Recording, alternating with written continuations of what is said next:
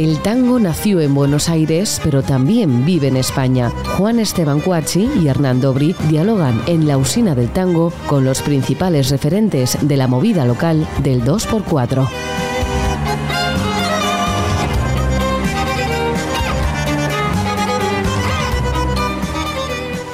Hola, bienvenidos a una nueva emisión de la Usina del Tango. Hoy nos acompañan un bandoneonista y una cantante, argentinos ambos, los dos residentes en Barcelona, que él inició sus estudios de bandoneón con Rodolfo Mederos y se perfeccionó con Daniel Vinelli, Julio Pan, Néstor Marconi y Juan José Mosalini. Formó parte de diferentes agrupaciones como la Orquesta de Tango de la Escuela de Música Popular de Avellaneda, el Cuarteto de Bandoneones de Daniel Vinelli, de Luis Borda, el, el octeto La Sombra, entre otros tantos. Y después de mudarse a Barcelona en 1992, no ha parado de involucrarse en proyectos propios y ajenos como el quinteto y el sexteto porteño. Ha formado dúos, tríos, además de grabar varios discos. Ella comenzó sus estudios de canto a los 13 años y tres años después debutó en los escenarios. Obtuvo el segundo puesto en un concurso de tangos del Palais de Glass en Buenos Aires y en 2001 también se radicó en Barcelona, donde ha realizado numerosas presentaciones, formó partes de agrupaciones como la Orquesta Típica Barcelona, el Quinteto y el Sexteto Porteño, entre otras. Participó en el Festival de Tango de Barcelona, en la Fiesta Nacional del Tango en Pisa, en el Festival de San Vins Tango y el Music Natur, entre otros tantos. Hoy nos acompañan en la usina del tango Marcelo Mercadante y Analía Carril. Muchísimas gracias por estar hoy con nosotros. Gracias a vos. Gracias, Hernán. Muchas gracias por venir, chicos. Bueno, nos conocemos muy bien, hace mucho tiempo. Con Marcelo nos conocimos en una piscina en Caracas hace más de 20 años. Y este y con Analía en un sauna en Barcelona. y bueno, voy a, voy, a, voy a hablar como si no nos conociéramos tanto, ¿vale? A ver si Este, podemos. A ver si podemos, a ver si podemos. Eh, ¿Qué hacen juntos? Porque trabajan muchísimo juntos los dos. ¿Qué, ¿Qué cantidad de proyectos, qué proyectos tienen? ¿Hacia dónde va? O sea, hemos compartido el sexteto de Marcelo, eh, pero también vos tenés todo un, lado solitario, pero también estamos con Marcelo y hacemos giras los tres juntos. Eh, ¿Qué hacen? Hacemos música, tango, lo que podemos hacemos en realidad, en las formaciones que también eh, nos piden, ¿no? Digamos. Estuvimos, estamos con, con Juan Marcelo en el sexteto de Marcelo Mercadante y ahora también estuvimos grabando, cuento el proyecto que yo tengo, ¿no? Que es eh, con arreglos de Juan Esteban, eh, un cuarteto de tango tradicional y hemos grabado hace muy poquito, muy poquito, eh, seis nuevos temas que, van a, que van a salir en todas las plataformas digitales, como para darle un lanzamiento un poco, una proyección un poco más internacional a, a lo que es Analía Carril. Aparte de que Analía Carril participa en otros proyectos como los de Marcelo Mercadante o algún otro. ¿Vos, Sí. Marcelo? ¿Qué querés decir? La pregunta es, ¿qué hacen, no? ¿Qué hacen Claro, juntos? claro, ¿qué hacen juntos? Eh, bueno, juntos, en, en general, hasta, ahora, bueno, veníamos haciendo un poco lo que ella contaba, ¿no? El- yo la involucré, ¿no? En, en, en el tema del sexteto y de hacer las canciones que yo en general hago con, con Pablo Marchetti, ¿no? Que son un montón de canciones y que el, último tiempo, Claro, aparte, las canto siempre vos, Analia. vos escribís música original Claro. y te has aliado con Pablo Marchetti, que es tu, tu Hace años de la infancia, tal cual. y hacen temas de tango, digamos tango nuevo, Sí. juntos, ¿verdad? Hacemos tango tangos nuestros, ¿no? Y ya los últimos tiempos, aparte, es, eh, antes él me mandaba la letra, yo le ponía música o yo hacía una música. Le digo, mira, me salieron esta primera parte, me parece que es para canción, y él le ponía letra y continuaba, entonces yo después continuaba poniéndole música a la letra. Eh, y el primer disco co- donde, donde hicimos un- 12 canciones de un tirón, ¿no? Eh, mi grupo no tenía cantante, era un grupo instrumental, un quinteto típico de tango, ¿no? Entonces, con Pablo, con Marchetti, hicimos como una superproducción donde cantó todo tipo de, de cantantes de distintos géneros. Martirio de aquí de, bueno, no de Madrid porque es de Huelva, pero que vive aquí en Madrid, Miguel Poveda, el cantador flamenco de Barcelona, eh, y después cantantes de tango de Buenos Aires, ¿no? Omar y cantante de tango de Barcelona cantó Elba Picó, que era la cantante con la que yo tocaba todo el tiempo, porque me llamaba para tocar a dúo y tocábamos en los bares de Barcelona. ¿no? Eh, cuando Elba muere, ¿no? Eh, en el bar donde yo tocaba con Elba, el dueño del bar eh, me dice, tenés que conocer a una chica que es muy buena persona. Entonces yo lo miro y digo, pero canta bien. Entonces me dice, fantástico, ¿no? Eh, hay que decir que este hombre era fanático de Elba Picó, ¿no? O sea, como se dio cuenta que me quedé como huérfano, ¿no? Eh, de cantante, ¿no? Y nos conocimos con Analía y vino a casa y estuvimos tocando y nunca me voy a olvidar que en un momento yo salgo del estudio y, y estaba por ahí mi mujer, Gaia, y me mira y me dice, ya está, ¿no? Digo, sí, ¿no? Entonces a partir de ese momento empezamos a tocar tango y en, por los bares de Barcelona y todo lo que yo iba haciendo lo iba cantando ella también, ¿no? Y esto está pasando hasta el día de hoy, ¿no? Eh, pero claro, Analía tiene sus cosas y tiene sus gustos también y, y su vida personal, ¿no? Y es una señora de San Cristóbal, ¿no? Ese es tu barrio, ¿no? Que le gusta cantar tango tradicional. ¿no? Y creo que entre nosotros, ¿no? Un poco propiciamos, ¿no? Que, que ella ahora esté haciendo todo esto y me parece genial, ¿no? ¿Y, qué, lo- Eh, y qué los atrae de, de tocar juntos? eh, bueno, recién yo lo resumí con lo que dije, ¿no? Un poco. eh, porque yo no sé qué pasaría si a mí no me gusta cómo canta Analia, ¿no? Lo que, lo que sí es que buena persona es, ¿no? Pero bueno, también se dio que a mí me gusta cómo canta Analia, ¿no? Después podemos trabajar para que nos guste más, ¿no? Eh, pero a mí la- el- fue como un pum, ¿no? Lo mismo que me pasa con, con músicos también, con Juan o con quien sea, ¿no? Eh, no sé qué pasaría si no me gustara. Como creo que no lo, no lo haríamos. Por No aparte, no es que estamos, claro. no es que hay un productor que nos dice, no, lo hacemos porque nos gusta hacer esto, porque por hacer esto nosotros cobramos solo cuando después el producto está hecho y, y si conseguimos un trabajo, ¿no? No es que, que me obligó nadie ni a ella a estar conmigo. Ahora ¿no? voy a contar mi parte. A ver. ¿Viste? Porque Marcelo empieza a hablar y después no para. No nos peleemos, ¿eh? Es un poco así, es como un matrimonio musical en realidad. La verdad que es así, hace ya como siete años que tocamos juntos, o ocho casi, pero ininterrumpidamente.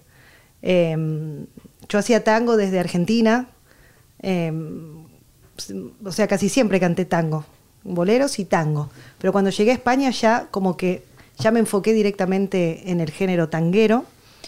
Eh, hice otras cosas también, pero bueno, en el momento que lo conocí a Marcelo estaba como en un momento de que a mí lo que más me gusta cantar de todos los géneros que he cantado durante toda mi vida es el tango. No sé, hay algo ahí que me, que me, hierve en la sangre y que hace que lo pueda interpretar como lo interpreto, ¿no? Y, y fue en el bar Pastiz, lo que dijo antes Marcelo, que tenía una fecha y me había quedado sin músico. Y, yo tenía, claro, Marcelo Mercadante era muy nombrado en Barcelona, es muy conocido. Bueno, en el mundo entero. No, pero en Barcelona, no, en Barcelona es, un, es un músico muy reconocido. Y, y me acuerdo que le escribí por Facebook. Me gusta contar estas cositas. Le escribí por Facebook, le digo, hola, mirá, soy Analía. Eh, voy a tener una fecha en el Bar Pastiz. Y, y te- y siempre teníamos dos fechas. eh, no, eh, Qué épocas. Sí, nos daban dos fechas seguidas. Una la hice con otro músico y otra la, y le pregunté a Marcelo. Y Marcelo me dijo, sí, sí. Dije, wow, me dijo que sí. Fui a su casa, ensayé y yo la verdad que estaba bastante, estaba nerviosa. Primero porque nunca había tocado solo con bandoneón. Pero, pero siempre fue un instrumento que me, que, que me fascinó, ¿no? En el tango el bandoneón para mí es, es fundamental, para mí. Y, y nada, fui a tocar con Marcelo y el tema que hicimos fue Y todavía te quiero, que es un tangazo que, que yo grabé en el primer disco. Y era como mi caballito de batalla y claro, estaba así como, como, como nerviosa. Y al final, nada, tuvimos un ensayo impresionante y, y a partir de ahí tocamos juntos y en todos los proyectos, en dúo, en trío. Y después conocí a Juan. Eh, Marcelo me presentó a Juan Cuachi, que también cuando toqué con Juan fue en Italia. en el Teatro Gualtieri la primera vez que tocamos ¿Esa juntos. fue la primera vez que tocamos juntos? Sí, ¿En sí, sí, sí, en el Gualtieri, en ese teatro maravilloso que Hace era. seis años. Qué fuerte, me acuerdo. Y, y también estaba nerviosa. Porque digo, voy a tocar con Juan, ah, está todo bien. Y, y nos hicimos así como. Nos empezamos a querer, la verdad. Porque para tocar juntos, o sea, a mí también me gusta cómo toca Marcelo. Y, supongo que si seguimos haciendo cosas juntos es porque nos gusta, y aparte nos gusta, o sea, a mí me gusta cómo sonamos juntos también. Y ahora con Juan también, con los proyectos estos que tenemos con él también.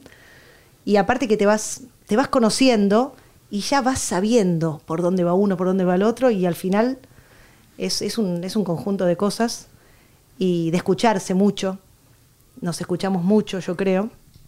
Eh, y eso hace que, que toquemos como tocamos. ¿Y cómo tocan? A ver, ¿pueden mostrarnos algo de cómo, de cómo tocan, cómo suenan los tres juntos de todo esto que hablamos, ¿no? A ver, a Uno ver. se conoció aquí, el otro se conoció del otro lado, pero hoy tienen un proyecto en conjunto los tres y, y nada. Yo, yo ya los escuché cómo tocan, pero la audiencia quiere escucharlos también. A ver. Pues vamos a ello. Isa.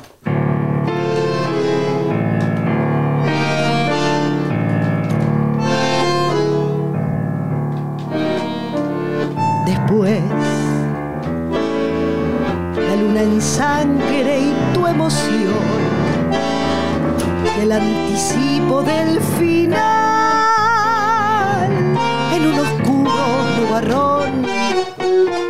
Luego, irremediablemente, tus ojos tan ausentes llorando sin dolor. Y después,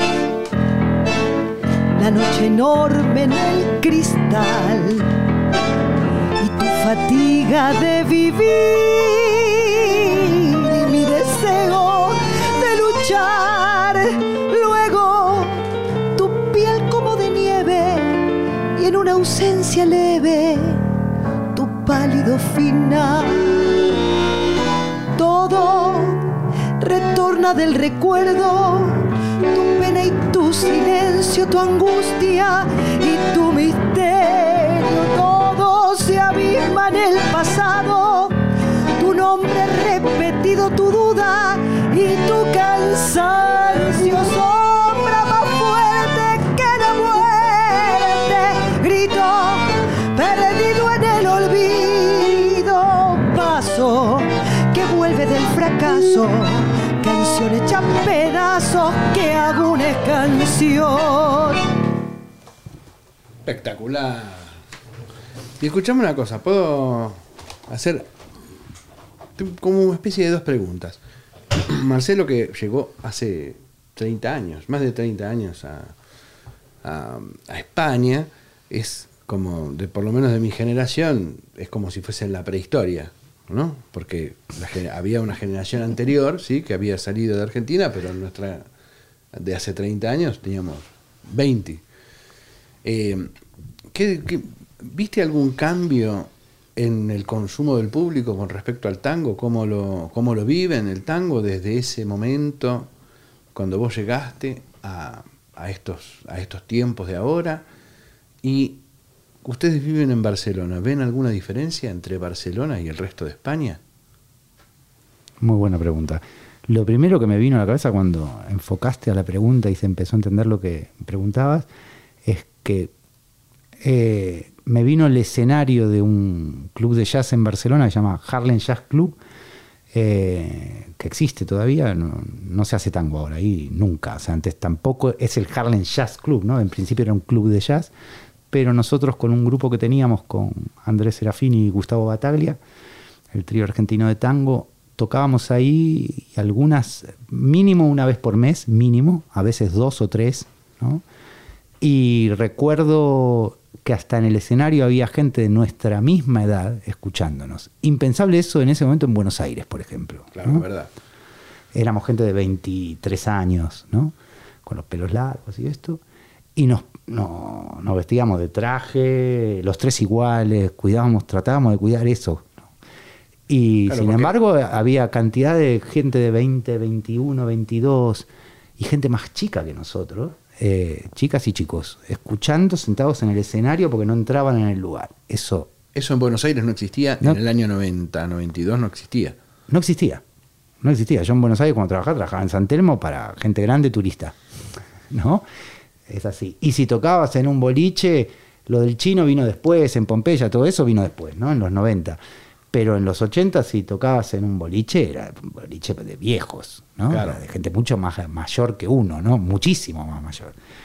Eh, de hecho, nunca me voy a olvidar que eh, el bajista de ese grupo, Andrés Serafini, que lo conocemos todos acá, eh, cuando volvió a Buenos Aires, vive ahí ahora ya hace como 10 años, no sé exactamente cuánto, me dijo, Marcelo, eso que vivimos, nuestros pares de aquí no lo vivieron. ¿Entendés? De que eh, hubiera gente de tu misma edad y hasta más joven, con veintipocos años, eh, que era nuestro público.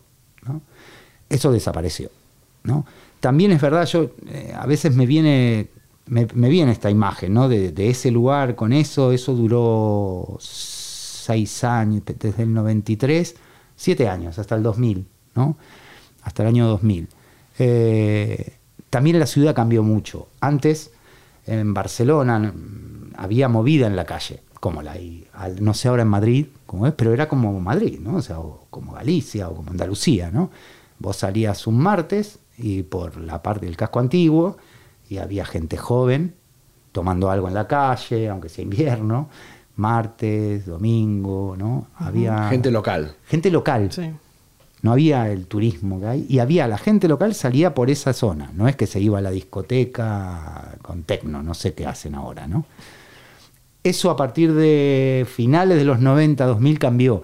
Y esta gente tenía sus tabernas, que ya no existen más. Son todos restaurantes para turistas, ¿no? Entonces, de repente todo eso desapareció, ¿no? Y los locales empezaron a tener o que cerrar, de música en vivo estoy hablando, ¿no? Eh, y el público, por supuesto, empezó a escasear. Y sí volvimos a lo. eh, no sé cómo es. La verdad es que hace mucho que no, no voy a Buenos Aires, no sé cómo es, pero volvimos a, a lo que era en los 80 en Buenos Aires, pero en Barcelona, ¿no? Que cuando vamos a tocar hay un público, sí, mayor, ¿no? Que nos va a escuchar. eh, o si es igual es porque son conocidos o algún fanático de melómano, ¿no? Pero, pero lo noto también con el jazz. Esto, con el jazz pasaba lo mismo en Barcelona.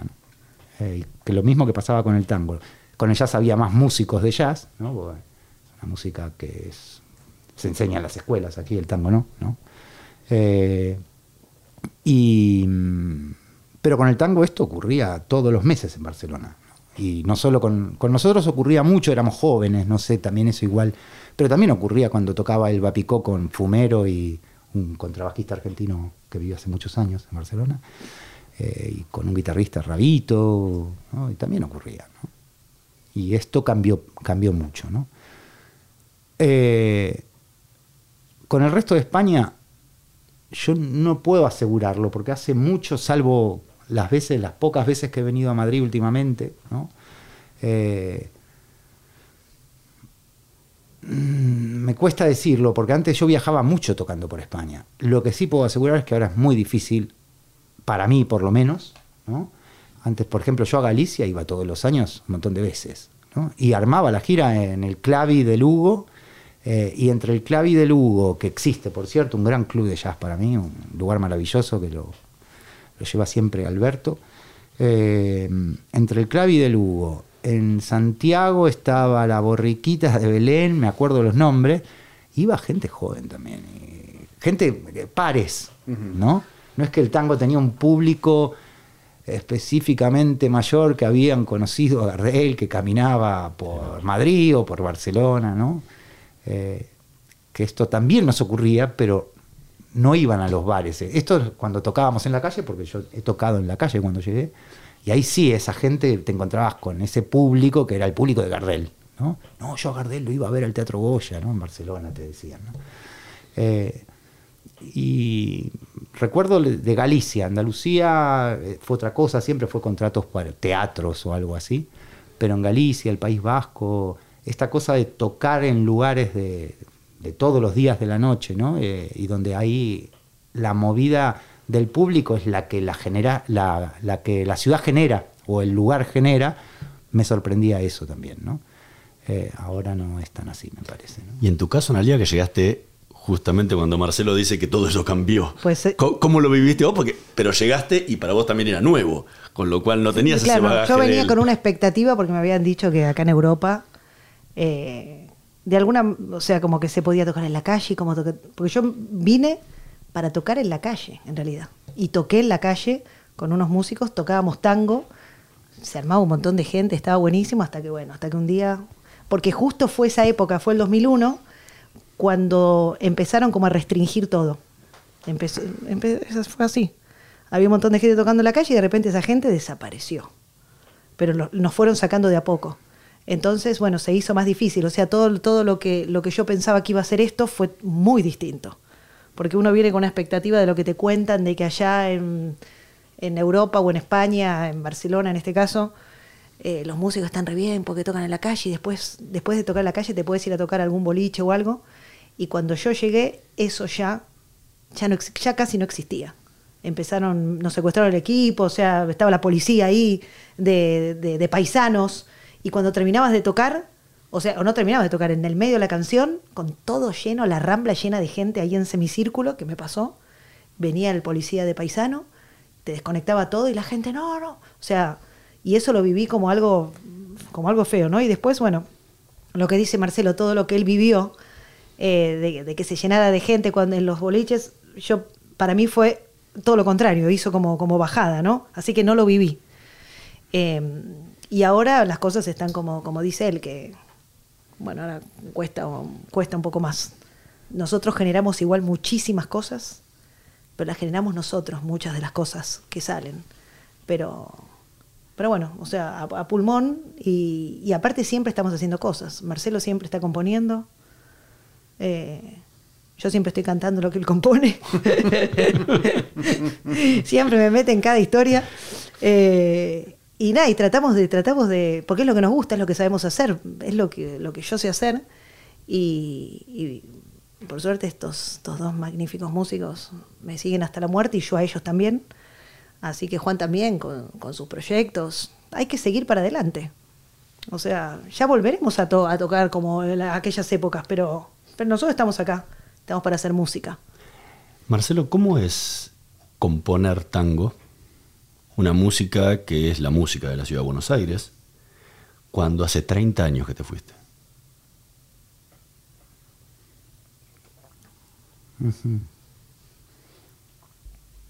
Digo, es una ciudad que ya no existe. Esa, la que te fuiste en el 92 ya no existe. No, evidente. Es otra Eso- ciudad. Eso está claro, eso está Digo, claro. ¿cómo, cómo- cómo es...? eh, Quizás yo esté escribiendo fuera de tiempo, también es una posibilidad, pero no, es, es- es una gran posibilidad, no, no te la voy a negar, sí, sí. Es, eh, no, no sé ni qué responderte, mira, porque, eh, porque creo, mira, me, me acabas de abrir un... Es muy posible que yo esté escribiendo para algo que no existe, con lo cual la música que, que escribo es para... Hay como una... eh, se pierde una sincronicidad en el tiempo, ¿no? Eh, es muy posible. Mm, No me preocupa, ¿eh? la verdad no, porque eh, realmente mm, me divierte mucho hacerlo, ¿no? Y me, me gusta. A veces, a veces hasta sufro, pero, pero me divierte, ¿no? Eh, lo que sí es que eh, hay un esto tiene que ver con los programas que hacía Juan, ¿no? Eh, que él me contó que yo no lo vi, no lo vi entero y no vi esa parte, el de Mariano Otero, ¿no? Cuando de los Yeites. Fernando Otero. Fernando Otero, perdón, me salió el nombre de bajista. Eh, Fernando Otero, un gran compositor, gran músico. Eh, yo no lo vi, pero me contó Juan que dijo que él evitaba, o algo así, me- mi memoria a ver si me falla, evitaba hacer, por ejemplo, en el tango ahí hay cosas que están en todos los Sí. tangos. ¿No? Y que él evitaba hacer eso. Y, y yo me quedé pensando mucho en eso, ¿no? ¿Cómo es componer tango hoy, más allá de que yo me fui o no me fui, ¿no? Eh, sino con todo eso que ocurrió en el pasado y que nosotros lo tocamos ahora, o sea, cuando no sabemos qué hacer, hacemos eso, ¿no? O sea, está claro. O sea, uy, cuidado que me vienen dos tiempos y que no hay nada, ¿qué hago? Hago pam, parararán, ¿no? Estamos de acuerdo, ¿no? Eh, y me quedé pensando en eso que le comentó Fernando Otero en, esa, en ese programa que hablaron Juan y él. eh, y, de- y después, claro, yo después seguí escribiendo música y mil veces dije, no, no, pará, no lo podés poner de nuevo. Ya lo pusiste 25 millones de veces, una síncopa. Sí, sí, sí, sí, Busca otra manera. Claro, entonces la búsqueda de otra manera, pero en realidad era buscar otra cosa sobre eso, en mi caso. En el caso de Fernando, yo creo que puede llegar a ser distinto porque él tiene una formación mucho más amplia que el tango, ¿no? Pero en mi caso, que sí, yo pude haber estudiado lo que estudié, pero en realidad viví todo el tiempo de esto, con lo cual eso está. Como me cuesta salir de eso, ¿no?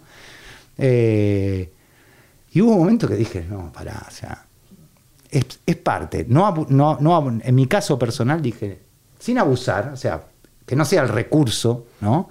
Pero hay veces que tiene que ser eso para, no sé.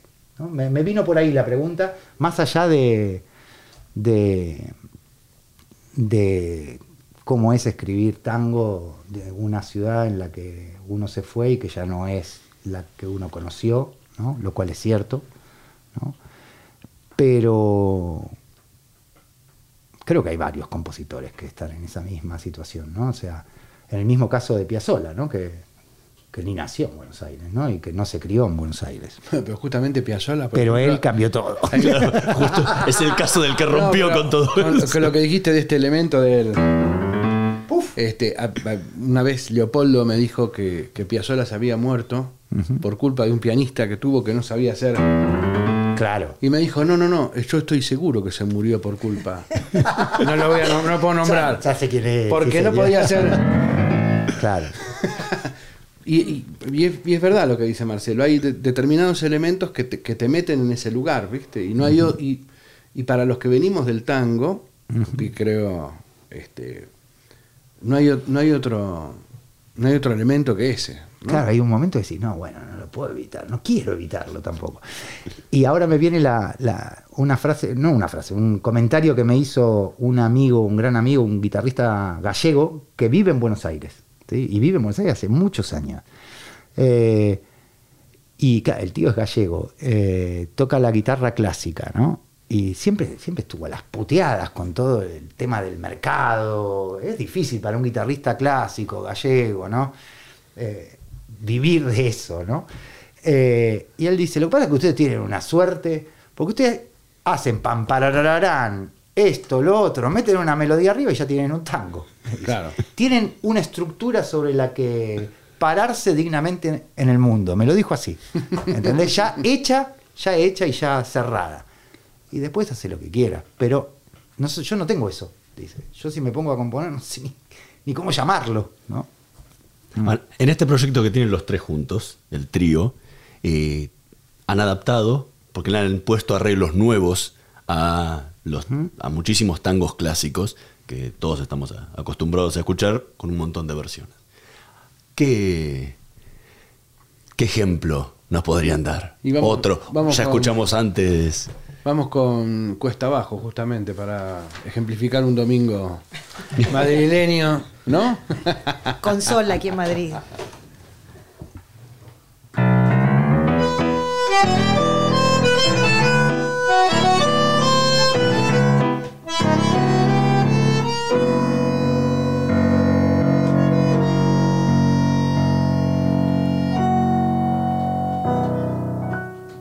Si arrastré por este mundo la vergüenza de haber sido y el dolor de ya no sé. Bajo el ala del sombrero, cuántas veces embosada, una lágrima asomada yo no pude contener. Si vagué por los caminos como un paria que el destino se empeñó en deshacer. Si fui flojo, si fui ciego, solo quiero que comprendan el valor que representa el coraje de querer.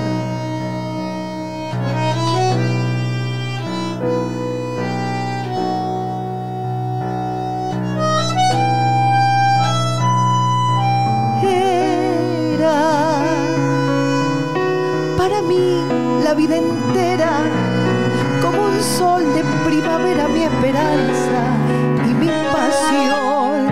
Sabía que en el mundo no cabía toda la humilde alegría de mi pobre corazón. Y ahora cuesta abajo en mi rodada las ilusiones pasan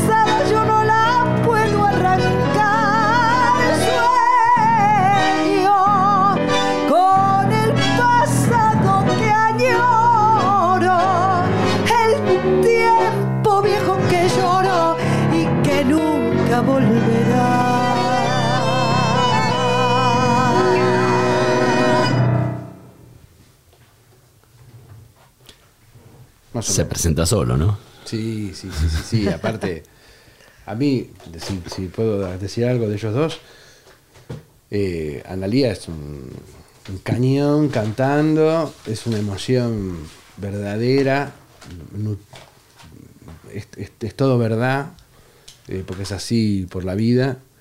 Eh, y Marcelo es mi, es mi hermano, mi marido, mi novio, mi todo. Y, y bueno, entonces tocar juntos siempre es una fiesta que comienza desde el momento que nos encontramos y salimos con el coche hacia un lugar a tocar, ya comienza esa fiesta que termina cuando nos despedimos. ¿no? ¿Por qué tango? ¿Por qué tango? porque, supongo que porque nací en Buenos Aires, porque es así, la verdad que es así. Eh, si no hubiera nacido en Buenos Aires, no sé si, si estaría cantando tangos. Eh, hoy por hoy canto tango porque, porque nací en Buenos Aires, porque soy argentina, porque mi papá me metió el tango por, por los oídos, por los ojos, por todos lados. Prácticamente me obligaba a escuchar.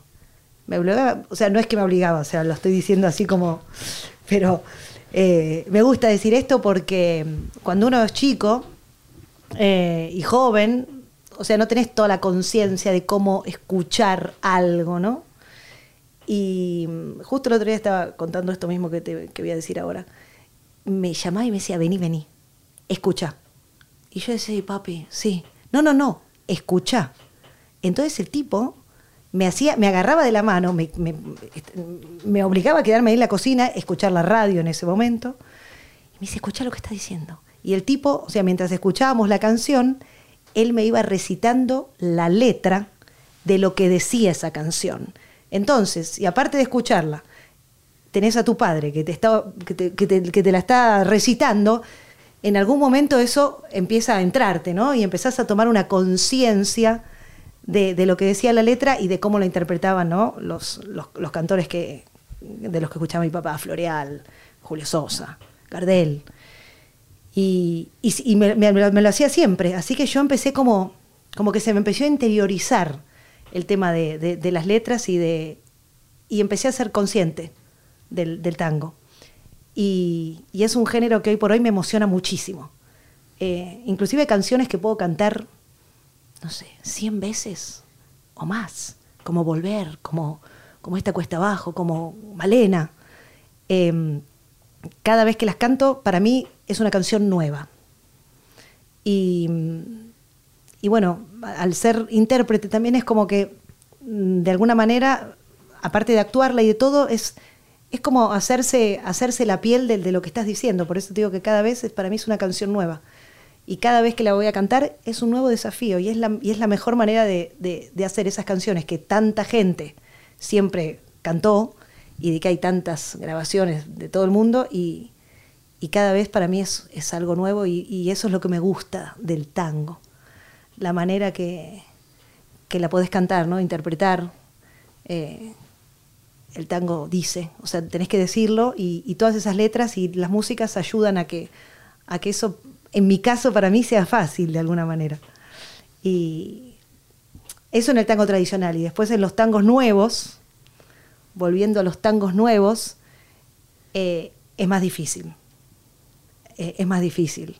Inclusive siempre le digo a Marcelo, digo, no sé cómo puedo cantar esto. A veces, ahora ya los tengo interiorizados porque ya con el proyecto, el anterior, o sea, el que, el que tiene Marcelo de la llave, que es el último disco que, grabamos con el quinteto eh, más cantante, eh, bueno, ya los venimos tocando, tocando y tocando, pero para mí fue un desafío eh, aprender esas canciones. No había referente, así que, y aparte una música muy difícil.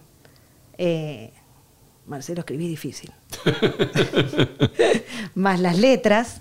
Entonces, pero eh, hoy por hoy estoy muy contenta de, de que me haya elegido a mí como cantante de, de eso porque eh, me encanta hacer eso, ¿viste? Me- o sea, está bueno el desafío, ¿no? De, de cantar otras cosas. Y yo creo que lo defendí bien, ¿no, Marcelo? Eternamente Lo- agradecido. Lo defendimos bien. Ahora tenemos otra cosa ahí dando vueltas. También difícil. Siempre difícil. Pero bueno, está bueno, ¿viste? Porque ahí uno se hace, se hace fuerte. Pero bueno, tocar con estos muchachos es lo, lo- lo mejor que me pudo pasar en la vida. ¿Y en tu caso, Marcelo? Un poco, un poco lo que decía Analía, ¿eh?